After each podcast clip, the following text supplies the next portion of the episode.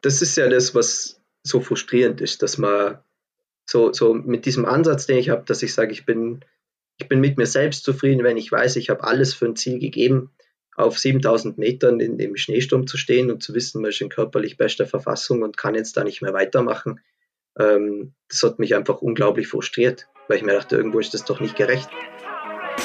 Herzlich willkommen beim Little Talks Podcast mit Robert Bacher und Lukas Wörle.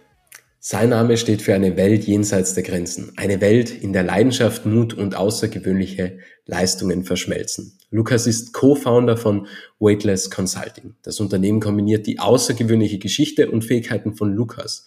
Von der Ausbildung von Jugendnationalspielern bis hin zu seiner Zeit als Assistant Coach der Nachwuchs Basketball Bundesliga und Geschäftsführer des Hervis Store in Reute zeigte Lukas immer eine tiefe Verbundenheit zum Aufbau erfolgreicher Teams. Aber das ist nur ein Teil seiner faszinierenden Geschichte. Lukas ist auch Extrembergsteiger und Expeditionsleiter, unter anderem für die Pakistan-Expedition im Jahr 2022.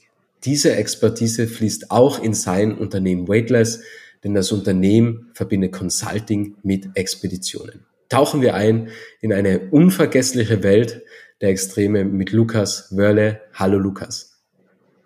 Hallo Robert, danke für die schöne Anmoderation. Wann begann deine Karriere? Wenn man jetzt zurückblickt, du warst im Basketball auch tätig, du warst Basketballspieler, aber wann würdest du sagen, hat deine Karriere begonnen, die dich zu dem heutigen Mensch gemacht hat, der du heute bist? Ähm, spannende Frage. Ich glaube, äh, einen genauen Startpunkt kann ich da gar nicht definieren. Ich weiß nur, dass ich schon immer sehr, sehr ehrgeiziger Mensch war in allen möglichen Belangen, ähm, erst auch in der Schule, vor allem aber auch im Sport.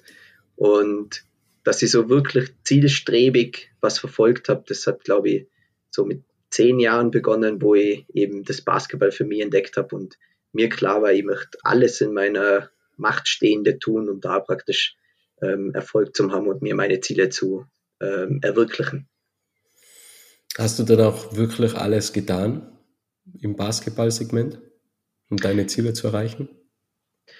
Würde ich schon sagen. Also es ist ganz lustig, weil ich hab, ähm, früher gab es noch den Sportsender DSF und da war immer so ein kurzer NBA Highlight Show. Ich glaube, das ging eine halbe Stunde und da waren so die, die spektakulärsten Plays und Zusammenfassungen von der letzten Woche.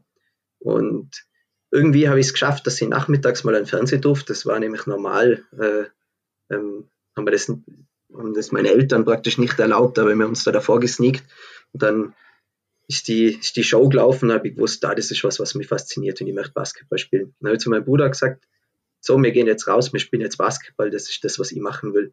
dann haben wir so einen kleinen Felix-Ball damals noch gehabt, sind zum Bauern gegangen. Bob hat man natürlich keinen und haben dann angefangen, so auf so eine Heuklappe auf, auf drei Meter Höhe praktisch zu spielen und immer wer die Heuklappe getroffen hat, das war so der Korb oder, oder das Tor. Und habe dann einen Lehrer gehabt, der mir wahnsinnig geprägt hat, der, der Dämpfer Albert, der ähm, in seiner Freizeit Basketball anboten hat an, äh, am Gymnasium in Reute und habe dann da immer intensiver eigentlich gespielt, war dann auch relativ schnell ähm, sehr gut, bis wir dann nach Landshut gekommen sind und dadurch, dass es ja keinen Verein in Reute gab und da habe ich dann gesehen, was was andere Kinder, die tatsächlich eine richtig gute Basketballausbildung genossen haben, ähm, praktisch leisten können. Da bin ich dann sehr, sehr frustriert auch nach Hause gefahren und habe mir gedacht, bah, jetzt sind die alle ein Jahr jünger und sehr, sehr viel besser wie ich und ähm, habe einfach gesehen, auch was ich nicht kann und musste mir dann irgendwo entscheiden, ähm, entweder gebe ich jetzt alles oder, oder ich lasse es gut sein und mache irgendwas anderes. Und vor dem Zeitpunkt dann habe ich wirklich jeden Tag ähm, nach der Schule zwei Stunden äh, an der eigenen Korbanlage trainiert, war dann zusätzlich abends nur im Training und habe einfach an diesem Traum gearbeitet, ähm, Basketballspieler zu sein. Wie weit bist du gekommen? Wie lange ging der Traum? Der Traum, würde ich sagen, ging so bis ähm, 21 oder so. Da habe ich dann ähm, Regionalliga gespielt in, in, in München. Bin extra auch nach München gegangen, eigentlich um Basketball zu spielen und um Sport zu studieren und habe dann da irgendwann gemerkt, ähm, egal wie viel ich investiere, so dieser ganz große Traum vom Bundesligaspieler, das wird wahrscheinlich nichts mehr werden. und haben mir dann schon äh, in meiner Jugend viel mit, mit Trainings beschäftigt oder haben ja auch ähm, mit 16 einen Verein in Reute aufgemacht, wo, wo wir da was aufgebaut haben, viel mit Jugendlichen gearbeitet haben und habe auch mein Studium querfinanziert über das Coaching und habe dann einen Job angeboten bekommen bei der Internationalen Basketballakademie München und habe mich dann entschieden, dass ich den Traum Basketball nicht als Spieler, sondern als Coach weiterleben will. Wie viel macht beim Basketball Talent und wie viel Ehrgeiz aus? Denn Ehrgeiz hast du ja im Endeffekt gehabt und höchstwahrscheinlich kamen einige Spieler weiter, die weniger Ehrgeiz hatten, aber vielleicht mehr Talent. Ja, nicht nur Talent, würde ich sagen. Oder ist die Frage, ob man, ob man körperliche, also gerade Körpergröße zum Beispiel auch als Talent bezeichnen will. Ich selber bin 1,68 nur groß und ist jetzt nicht so optimal. Wir haben in der Nachwuchsbasketball-Bundesliga, das ist, sind so 16, 17 und 18-Jährige schon eine Durchschnittsgröße von über zwei Metern gehabt, zwei Meter eins. Und dann gerade im Herrenbereich mit meiner Körpergröße muss man, glaube ich, unglaublich talentiert sein, um da den Sprung wirklich im Profibereich zu schaffen. Und ja klar, also ähm, es gibt Spieler, die haben das mit meiner Körpergröße geschafft. Da war ich wahrscheinlich zu wenig talentiert oder ähm, äh, habe vielleicht auch zu wenig Ausbildung in der Jugend gehabt, einfach dadurch, dass ich in Reute gewohnt habe und, und einen eigenen Verein aufmachen musste, wo ich immer selber auch mein Coach war, was natürlich sehr, sehr schwierig ist, dann äh, Feedback von außen zu bekommen oder einfach sich auch weiterentwickeln zu können. Aber am Ende des Tages glaube ich, dass nur die talentiertesten und auch die am hart arbeiteten Spieler wirklich äh, die Profikarriere schaffen. Nur ein Aspekt ist zu wenig. Wie ging es dann als Trainer weiter?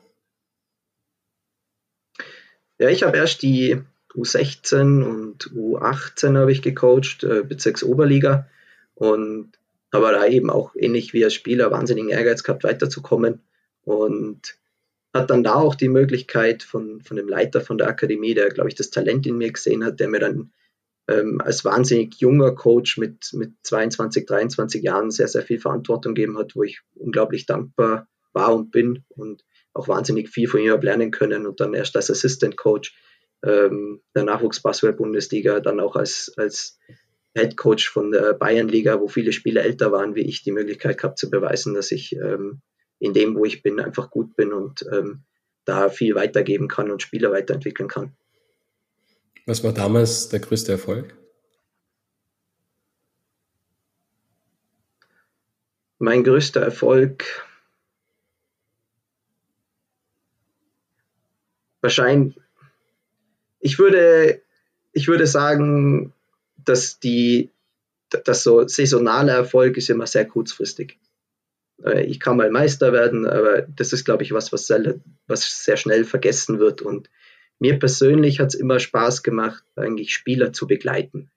Das heißt, ähm, Spieler auszubilden, in Individualtrainings Spielern was mitzugeben, damit sie später in ihrer Karriere Erfolg haben. Und ich würde sagen, dass die Spieler, die ich in, in meiner Coaching-Karriere habe begleiten dürfen, die jetzt in der Bundesliga oder in der Euroleague spielen, ähm, die zum Teil auch schon in der NBA Summer League vorgespielt haben. Das würde ich als meinen größten Erfolg bezeichnen, dass ich Teil von dieser Entwicklung sein durfte und von diesen äh, großen Karrieren. Wie gehst du generell mit Zielen um? Also gibt es Ziele in deinem Leben oder verfolgst du immer den Prozess? Denn ja auch als Mensch, als du als Lukas entwickelst dich ja auch ständig weiter, stetig weiter. Und würdest du das immer als Ziel definieren, dass du sagst, okay, das Leben ist eine Summierung aus mehreren Meisterschaften. Denn es ist ja eine Sache, ob man kurzfristig alles auf Gewinn setzt in einem Spiel, dann ist es eine zweite Sache, ob man sagt, ich will die Meisterschaft gewinnen, aber das Leben ist ja quasi eine Aneinanderreihung an vielen, vielen Meisterschaften, was es gibt in unterschiedlichsten Disziplinen und da ist es ja dann interessant, wie man wächst und wie man sich weiterentwickelt. Denkst du so oder gibt es konkrete Ziele, die du dir heutzutage noch setzt? Also ich glaube, ich bin schon jemand, der sehr konkret auf Ziele hinarbeitet ähm, und da auch sehr, sehr verbissen sein kann. Ähm, ich glaube aber trotzdem, dass man den Fokus nicht verlieren darf, ähm, irgendwie alle Sachen, die so, die, die außerhalb dieser Ziele passieren, ähm, irgendwie wahrzunehmen. Was irgendwie doch so oft war, dass man sich ein Ziel setzt, ähm, wahnsinnig hart auf das zuarbeitet und sich im, in diesem Prozess, wie du sagst, ähm, auf dem Weg zum Ziel Chancen erarbeiten, wo sich vielleicht auch das Ziel ähm, verändert. Und das ist was, wo, wo ich mittlerweile, glaube ich, probiere einfach mit offenen Augen durchs Leben zu gehen und bei den Zielen, auf die ich hinarbeite, trotzdem immer wieder zu schauen, ist das noch aktuell oder muss ich schauen, dass ich das Ganze anpassen kann. Und Ziele, so kam es halt mir vor, wenn ich Ziele gesetzt habe, es ist ja dann nie so, wie man sich es eigentlich gedacht hat. Und das ist ja die Krux. Und wie du sagst, okay, wenn man quasi die Augen offen hat, weil es kann ja viel besser sein, es kann viel leichter gehen und es können sich einfach andere Opportunitäten eröffnen, wo man dann sagt, ja, das ist jetzt eigentlich mein richtiger Weg oder jetzt schlage ich den Weg ein, weil man sich ja auch in dem Prozess einfach weiterentwickelt. Würdest du sagen, du setzt alles auf Gewinn oder ist dir lieber immer mit dem höchsten Einsatz zu spielen? Im Sinne, okay, lieber die Beständigkeit und die Gewohnheit oder bist du eher ein motivationsgetriebener Mensch? Nein, ich glaube, ich bin eher ein motivationsgetriebener Mensch, würde ich jetzt sagen. Und ähm, weil jetzt auch gerade, wenn man das jetzt so vielleicht veranschaulichen will, gerade mit dem Basketball, ich hatte dieses Riesenziel, äh, mit Basketball Geld zu verdienen oder, oder professionell Basketball zu spielen, bis ich an den Punkt gekommen bin, wo ich gemerkt habe, ähm, egal wie viel ich dafür tue, ähm, das wird nicht mehr klappen. Konnte dann aber mit dem Wissen, was ich auch als Spieler aufbauen konnte, die, das Ziel so verändern, dass ich gesagt habe, vielleicht bin ich einfach der talentiertere Coach. Und das Aller, Allerwichtigste, glaube ich, ist mir bei allen Zielen, die ich verfolge, möchte ich zurückblicken und wissen, ich habe alles in meiner Macht Stehende dafür getan, dass ich meine Ziele erreicht habe. Und wenn man dann in den Prozess draufkommt, dass sich die Umstände verändern oder ähm, manchmal auch ähm, gehört da dazu, dass man, dass man was nicht schafft oder dass man scheitert. Ähm, ich glaube, das bietet wahnsinnig viele Lernmöglichkeiten. Dann kann man mit einem guten Gewissen sagen, okay, ich habe alles dafür getan und es hat nicht geklappt und jetzt schaue ich nach vorne und stecke mir neue Ziele. Wie war der Weg von der Basketball-Bundesliga zum Herbis Store in Reute? Ja, das ist ganz spannend, weil ähm, für mich gab es mehrere Sachen, wo, wo, ich, wo ich für mich nicht mehr vertreten konnte, ähm, so, so ethischer Natur im Basketball. Und ähm, habe dann gewusst, ich muss, ich muss für mich was Neues machen. Und gab es auch sicher eine kurze Zeit, wo ich nicht genau wusste, was ich machen will, weil einfach Basketball was war, was mein Leben so wahnsinnig geprägt hat und so unglaublich im, im Mittelpunkt von meinem Leben auch gestanden ist. Alles, was ich getan habe, hat in dieses Basketball eingezahlt und in diesen Traumbasketball eingezahlt. Und ähnlich wie bei dem, der NBA-Show auf DSF bin ich ein bisschen lost, würde ich sagen, vom Fernseh geguckt und habe damals den Uli Steck zugeschaut, wie er die 82 4000er in 62 Tagen gemacht hat und wahnsinnig schön gefilmt, einfach so diese Alpenwelt und diese 4000er, die es bei uns gibt und das hat mich unglaublich fasziniert. Und die Sendung war vorbei und ich habe gewusst, das möchte ich einfach selber leben. Und da bin ich dann am nächsten Tag ähm, zum Sport Schuster gegangen, habe mir Schuhe gekauft, habe meinen Rucksack gekauft und Zwei Monate später war ich dann im Zug alleine in die Schweiz mit dem Ziel, meinen ersten 4000er zu machen. Und ähm, von dem an oder von dem Tag an hat sich so der, der Basketballtraum und diese Fokussierung auf das Basketball eigentlich so in diese Bergwelt praktisch verändert. Wie erging es dir? Da war es dann eben so, dass ich dann ähm, ja, also ich wollte dann, bin dann zurück nach Reute gekommen, wieder in die Berge, auch mit dem Ziel, Bergführerausbildung zu machen. Und kurz bevor ich dann bei der Bergführerausbildung angetreten bin, ähm, habe ich eben so als Übergang habe ich beim Hervis gearbeitet, sind sie auf mich zugetreten und haben gesagt, ob ich es mir vorstellen könnte, ähm, den, den Laden in Reute zu übernehmen. Und da habe ich mich dann entscheiden müssen, will ich Bergführerausbildung machen oder den Hervis leiten, habe ich damals für den Hervis entschieden. Kann man einfach so aus dem Stegreif einen 4000er besteigen? Weil das klingt ja so, okay, vorher Basketballhalle, Basketballtrainer, natürlich beim Basketball zählt ja auch viel die Ausdauer. Kann man dann einfach so einen 4000er besteigen oder braucht es da schon noch einige Wochen Training? ich würde sagen, ich war, wir waren als Kind wahnsinnig viel in den Bergen unterwegs und ich habe den Zugang zu den Bergen nie verloren. Das war auch in der, in der Basketball-Off-Season waren die Berge für mich ja immer was, wo ich ähm, für mich Ruhe gefunden habe. Auch die Basketball ist ja wahnsinnig stressig und man ist immer, man reist durch Europa, man reist durch Deutschland, man ist Niederheim. Und ähm, immer wenn ich frei gehabt habe, bin ich nach Hause gefahren, war in den Bergen, war beim Wandern, war beim Klettern. Das heißt, ich glaube, ich habe da durchaus schon Vorerfahrung mitgebracht und war auch körperlich. Ich habe jahrelang zehnmal die Woche trainiert und, und ich glaube, die körperliche Verfassung an sich habe ich mitgebracht, dass man den 4000 auch so besteigen konnte. Und habe dann natürlich auch probiert, 4000er zu finden, die ich ohne Gletscher selbst besteigen kann. Bin ja eher so Grate geklettert und sowas, um, um mich praktisch selber nicht zu gefährden. Und ich glaube, von dem Standpunkt aus ist es für mich vertretbar, aber ähm, ich glaube, wenn man nichts mit den Bergen zu tun hat oder, oder nur ein bisschen wandern ist, würde ich nicht empfehlen, dass man direkt auf einen 4000er geht. Wann kam die erste Komplikation bei deinen Bergtouren? Gab es Komplikationen einmal? Ja, definitiv. Ich glaube auch die Berge ist ja, ist ja ein unglaublicher Lernprozess. Ähm, es war schon bei der ersten Tour in der Schweiz. Ich habe ähm, hatte nicht so mega viel Geld und ähm, auch die Schweiz ist ja eher hochpreisig. Das heißt, ich habe einen, einen 100-Liter-Rucksack, den ich noch hatte von, ähm, von so Trekking-Touren, die wir nach der Maturreise gemacht haben. Wir sind da durch Island gelaufen oder ähm, haben auch die Alpen überquert, waren in Italien auf, auf zwei Wochen Trekking-Touren.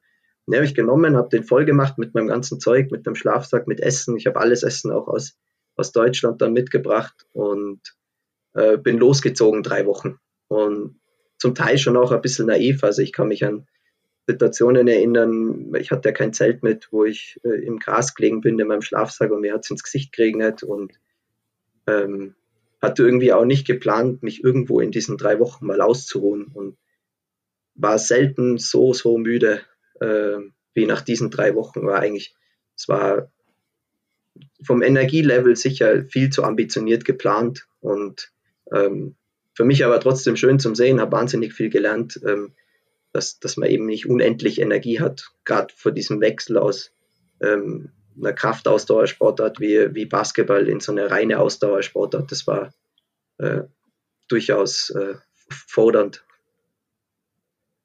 Gab es etwas, was du vom Basketball lernen hast können, das dir dann als Bergsteiger oder als Extrembergsteiger geholfen hat?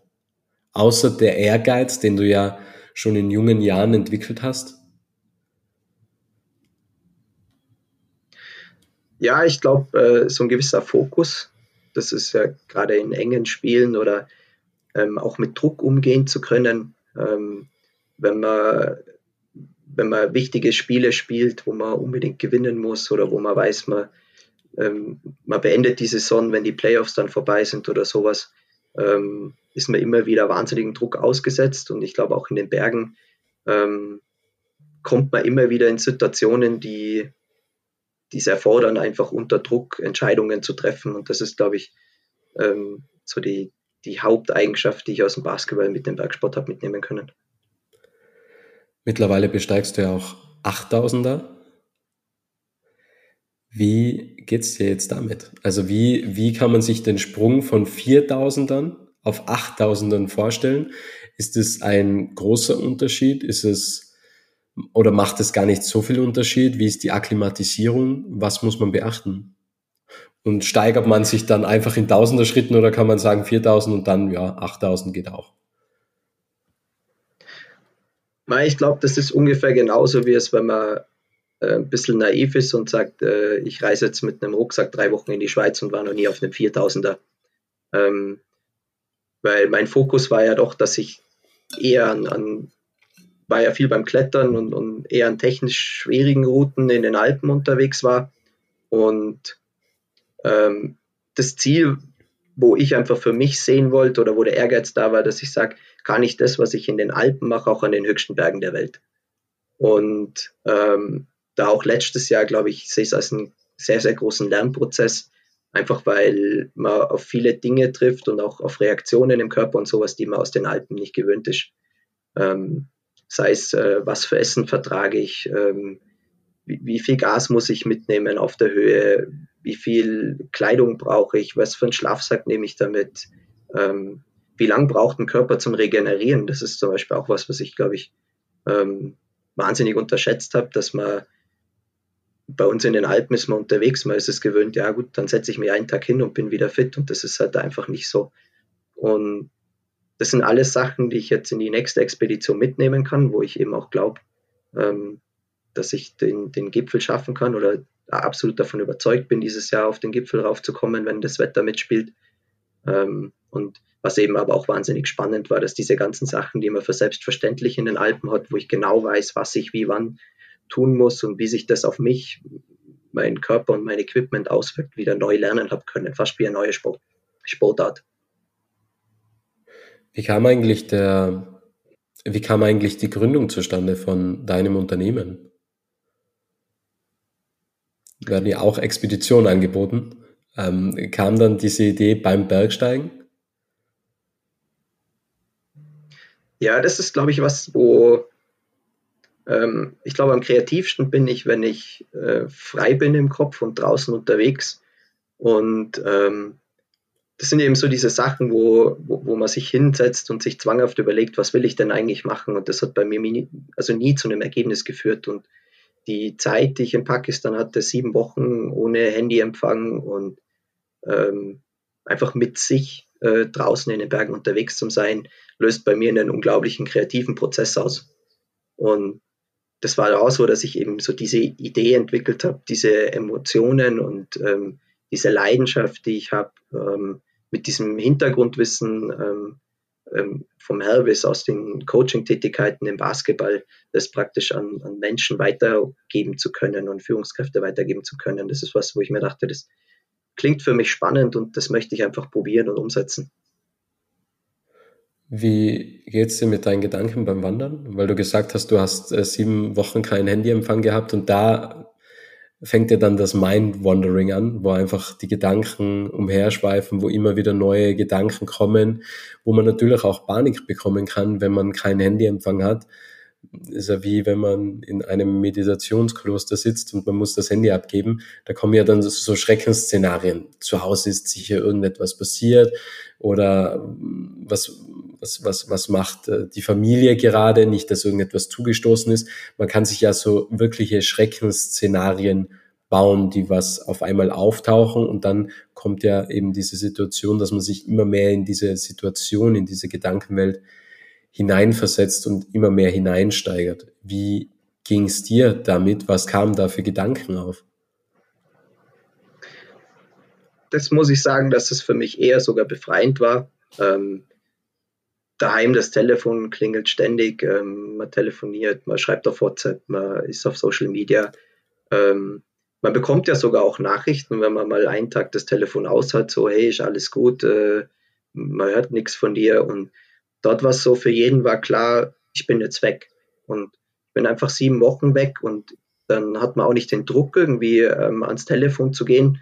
Und so Schreckensszenarien muss ich sagen, dass es ähm, dass es für mich spannend war zu sehen, wie, wie ist es, wenn man sieben Wochen mit sich selbst ist. Das weiß man ja nicht, wie man darauf reagiert. Manche bekommen unglaublich Heimweh oder ähm, für mich war es so, dass ich einfach ähm, weg war und es absolut genießen konnte. Und mein Kopf war einfach nur im Hier und Jetzt und nirgendwo anders. Und das war wahnsinnig schön. Und das ist auch was, wo ich mich unglaublich darauf freue, jetzt dieses Jahr einfach weg sein zu können und, und alles andere um mich herum zu vergessen. Konntest du etwas über dich selbst auch noch lernen? Also abgesehen von dieser Idee und von dieser Begeisterung hin zum neuen Unternehmen, dass du gedacht hast, das ist eine spannende Idee, gab es noch weitere Dinge, die, was du für dich entdecken konntest während dieser Zeit? War absolut. Also ich glaube, jeder, der sieben Wochen irgendwo hingeht und, und für sich ist, der, der wird über sich viel lernen. Ähm, gerade weil es, glaube ich, Situationen sind, denen man sich sonst im Alltag nie stellen muss. Man ist immer umgeben von Menschen, man ist immer connected.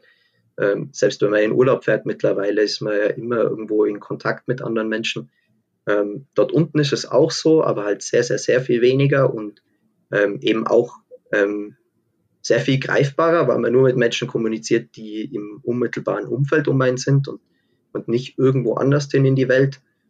Und da glaube ich, dass man ähm, zwangsläufig sich wahnsinnig viel mit sich selbst beschäftigen muss. Und auch bei so großen, ähm, jetzt wie unsere Expedition, die, die ein Jahr lang geplant worden ist, wo man sich ähm, daraufhin vorbereitet und, und, auch wahnsinnig viel für das Ganze opfert. Und dann zum Beispiel feststellen muss auf 7000 Meter, es geht dieses Jahr nicht weiter, also mit diesem Misserfolg auch umgehen zu können ähm, und, und dieser Enttäuschung. Ich war selten, glaube ich, so enttäuscht wie letztes Jahr, wo ich feststellen musste, das ist für dieses Jahr beendet. Ähm, das ist was, wo, wo ich, glaube ich, viel für mich mitgenommen habe, auch für, für spätere Leben. Wie so eigentlich? Also wenn man sagt, okay, es geht nicht mehr weiter, warum würdest du das als ähm, als Misserfolg verbuchen, weil das ist ja eigentlich eine Widrigkeit oder das ist ja eigentlich eine Situation, die liegt ja nicht unter deiner Kontrolle. Weil das war jetzt, war das körperliches Versagen nicht, oder? Also es ist einfach nicht mehr weitergegangen. Das ist ja das, was so frustrierend ist, dass man so, so mit diesem Ansatz, den ich habe, dass ich sage, ich bin, ich bin mit mir selbst zufrieden, wenn ich weiß, ich habe alles für ein Ziel gegeben, auf 7000 Metern in dem Schneesturm zu stehen und zu wissen, man ist in körperlich bester Verfassung und kann jetzt da nicht mehr weitermachen. Ähm, das hat mich einfach unglaublich frustriert, weil ich mir dachte, irgendwo ist das doch nicht gerecht.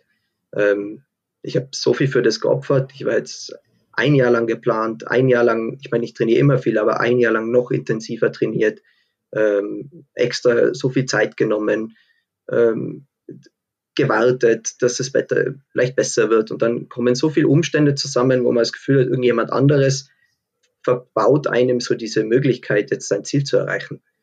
Und das fand ich aber auch cool, dass man dann eben doch so lange vor dem Berg wieder zurück unterwegs ist. Also erstmal drei Tage wieder abwärts, bis man im Basecamp ist und dann 100 Kilometer rausgehen, wo man die Möglichkeit eben hat, über sowas zu reflektieren, wo man dann sagt, ja, ist es wirklich ungerecht oder ist es einfach nur eben Teil von dem Prozess? Und ich habe ja trotzdem alles dafür getan, dass es nicht, also dass es letztes Jahr möglich gewesen wäre.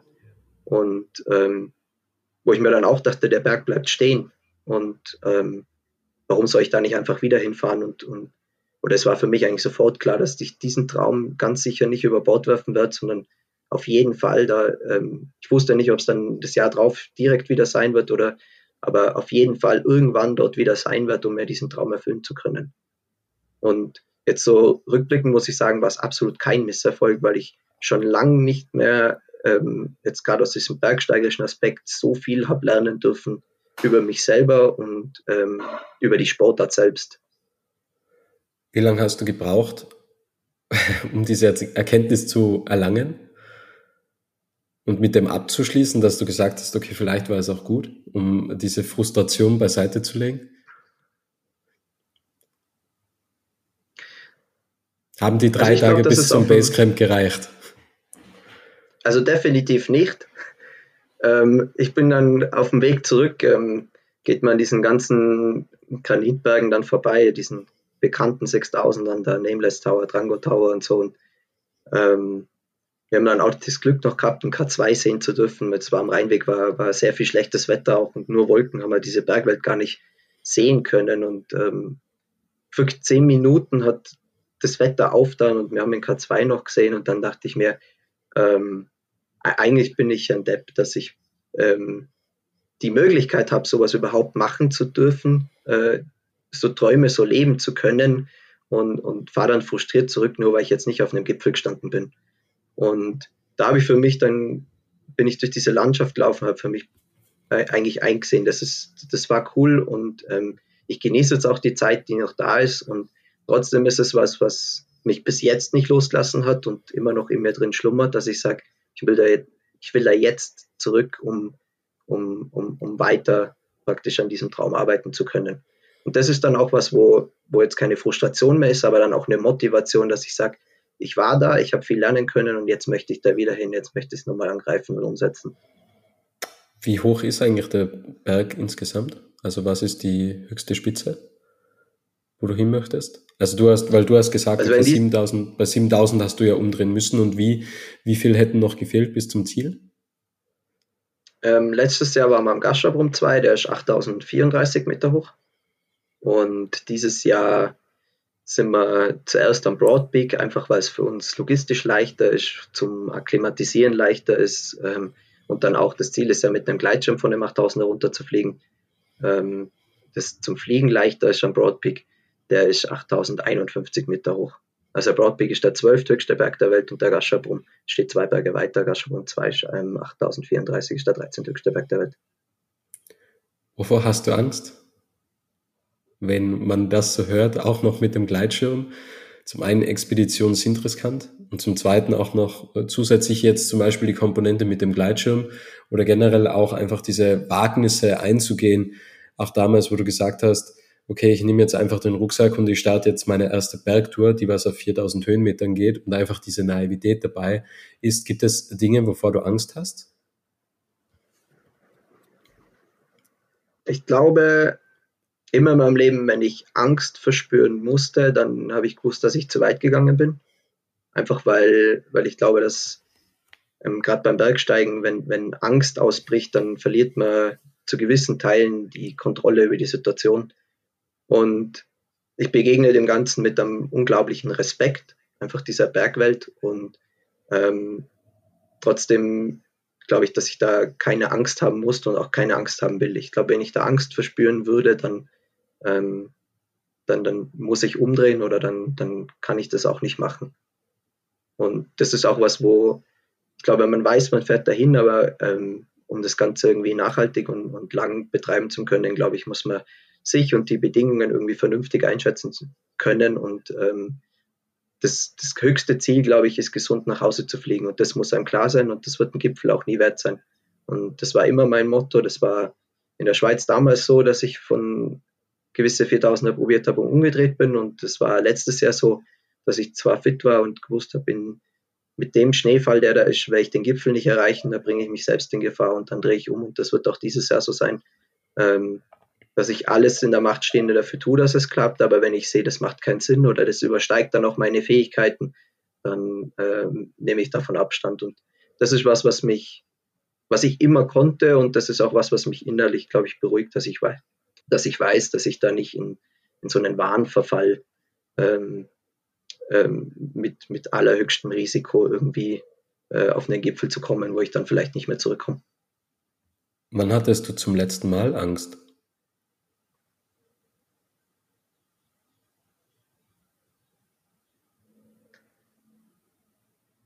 Gute Frage. Ich glaube, ähm, das, war, das war den Winter, da war ähm, eine Einzellawinengefahr und wir waren ähm, relativ früh unterwegs und da hat sich ein, äh, ein Schneemaul gelöst und da ist dann so 50 Meter vor uns ist eine Nassschneelawine abgegangen, was was mit dem mit den Bedingungen und, und auch dem Lawinenlagebericht, der zu, an dem Tag gemeldet war, ähm, absolut nicht vorhersehbar war.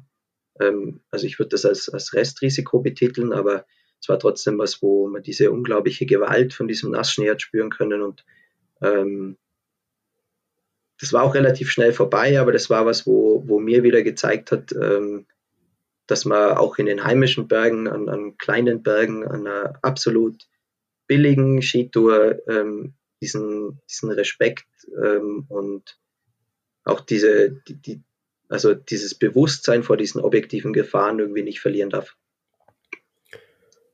Was hat dir die Natur bisher gelehrt? Außer dem Respekt, also außer den Respekt zu haben, auch vor kleineren Situationen.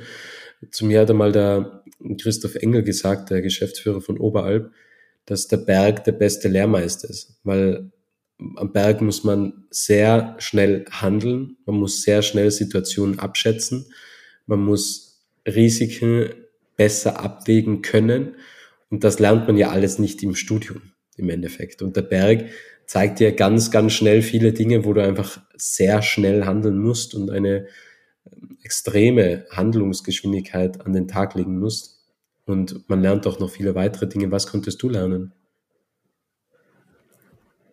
Glaube, genau das, was du erzählst, ist was, was mich ähm, auch bewegt hat, was mich auch bewegt hat, dann äh, Weightless Consulting aufzumachen, weil ich glaube, dass der Berg ähm, viele Dinge, die einem im Berufsleben oder auch im normalen Leben entgegenschlagen, auf eine total einfache und intensive Art und Weise widerspiegelt und das in, eben in so Teambuilding und Team-Performance-Maßnahmen weiterzugeben, das ist der Grundgedanke gewesen, wo ich gesagt habe, das fasziniert mich. Und da glaube ich, sind die, die Möglichkeiten zu lernen ähm, endlos. Und, und ich glaube, der, der Berg lehrt einen Respekt, der Berg lehrt einen ähm, Demut, ähm, der Berg lehrt einen eben, wie du sagst, auch mit Risiken umzugehen, auch weil die, die Konsequenz immer so, so unmittelbar und, ähm, und einfach da ist. Wenn, wenn ich kletter und, und ähm, dann, dann muss ich Verantwortung übernehmen für andere Menschen, die, für mich mit am Seil sind. Das ist genauso wie in der Arbeit. Nur, dass die Verantwortung, die daran hängt, ist das Leben von einem anderen Menschen. Das ist halt nochmal einfach viel bildlicher, glaube ich, und intensiver, wie es jetzt ist, dass ich sage, okay, ich habe jetzt ein Projekt gestartet, das nicht funktioniert und habe jetzt 100.000 Euro verloren. Und ähm, ich glaube, all diese Aspekte ähm, kann die Bergwelt und auch die Natur, ähm, für mich sind es die Berge, für manche ist vielleicht das Meer oder äh, irgendeine Wüste oder was auch immer, ähm, unglaublich schön äh, widerspiegeln. Wann bist du zum letzten Mal zu weit gegangen? Weil du hast gesagt, Angst entsteht meistens, wenn du zu weit gegangen bist. Wie du gesagt hast, diese Lawinensituation, das war unter Anführungsstrichen Restrisiko. Das hat jetzt nicht danach ausgesehen. Von dem her bist du ja eigentlich nicht zu weit gegangen, sondern das war einfach ein Naturereignis, das einfach stattgefunden hat. Aber wann bist du als Person zum letzten Mal zu weit gegangen?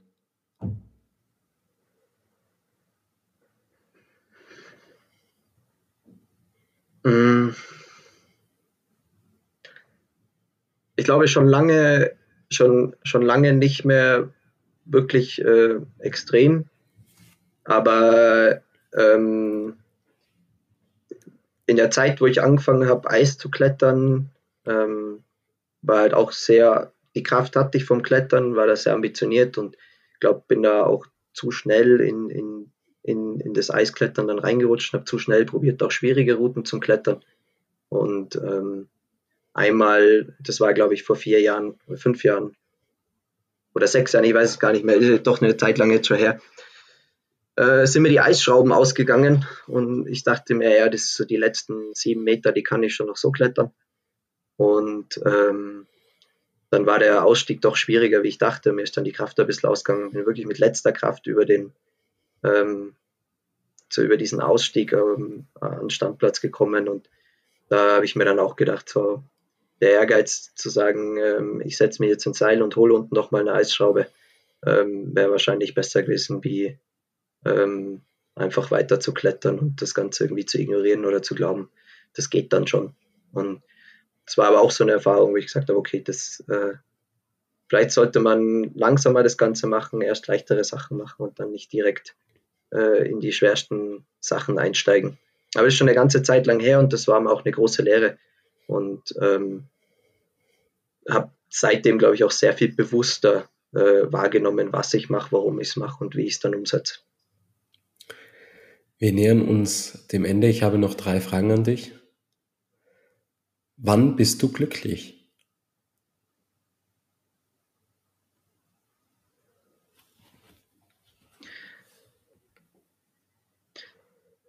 wenn ich in mir ruhen kann. Und das geschieht wann? Am Berg? Nicht nur. Ähm, das ist eben was, wo ich sage, okay, ich verfolge ich verfolge für mich Ziele und ähm, ich probiere an mir selbst und an meinen Zielen zu arbeiten und ähm, da auch immer wieder Erfolge zu sehen und über mich selber hinauszuwachsen, das, das, das macht mich, glaube ich, glücklich. Und das lässt mich dann auch äh, in mir ruhen. Wie würdest du deine Lebensphilosophie beschreiben? Mein Lieblingsspruch, ähm, der hängt auf einem Plakat in, in meinem Schlafzimmer. Ähm, da ist 2011 Dirk Nowitzki Meister geworden und keiner hat es ihm zugetraut. Und der heißt ähm, All Dreams are crazy until they come true. Und ich glaube, das ist mein Lebensmotto. Wann hast du zum letzten Mal etwas erreicht, was crazy erschien?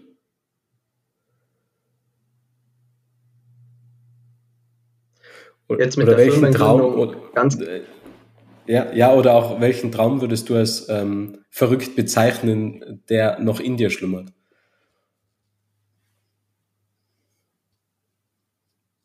Mm, also definitiv glaube ich, der 8000er Traum ist was, was, ähm, was Verrücktes, was in mir schlummert, aber ähm, ich glaube, ich bin Mensch, dem da die Ideen nie ausgehen, der sich auch immer wieder neu erfindet. Und ähm, auch jetzt mit der Firmengründung ähm, haben wir doch sehr viel schneller Erfolge feiern können, wie es uns, glaube ich, ganz viele Menschen haben zutrauen können. Und das erfüllt dann, glaube ich, schon ein bisschen mit Stolz. Und ähm, das ist was, was mich glücklich macht. Und ähm, was doch auch, glaube ich, ein bisschen verrückt ist, einfach zu sagen, okay, ich schließe mich jetzt mit meinem Bruder zusammen und, und wir machen einfach eine Firma, wir machen jetzt eine Consulting-Firma auf. Und machen eben was Verrücktes ähm, auf eine Art und Weise, wie es es vielleicht noch nicht oft gibt und probieren ähm, Dinge, die man in den Bergen lernt, an, an, an Wirtschaftsunternehmen äh, weiter zu kommunizieren.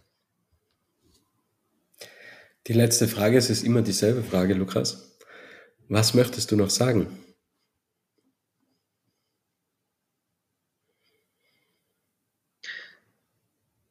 Also erstmal möchte ich mich bei dir bedanken für das Gespräch und ähm, die, die Möglichkeit mit dir da die, so eine Unterhaltung zu führen. Und ähm, ich glaube, die letzte Sache, die ich, die ich so sagen kann und die ich anderen Leuten mit auf den Weg geben kann, ist, dass man, dass ich glaube, dass es wichtig ist, ähm, Träume zu leben, äh, sich da nicht von anderen Menschen lassen, äh, beeinflussen zu lassen und ähm, ähm, dass man, dass man halt hart hart für das Ganze arbeitet. Dankeschön. Ein schöner Abschlusssatz, ein schönes Abschlussstatement. Ich wünsche dir viel Erfolg. Die Expedition steht ja schon bald an, wie ich auf der Webseite gesehen habe. Es sind ja circa nur noch 20 Tage. Und ich wünsche dir auf jeden Fall viel Erfolg, ähm, viel Gesundheit und auch eine gute Rückreise wieder. Danke, danke. Ich wünsche auch einen tollen Sommer und vielen Dank fürs Gespräch, Robert. Danke dir.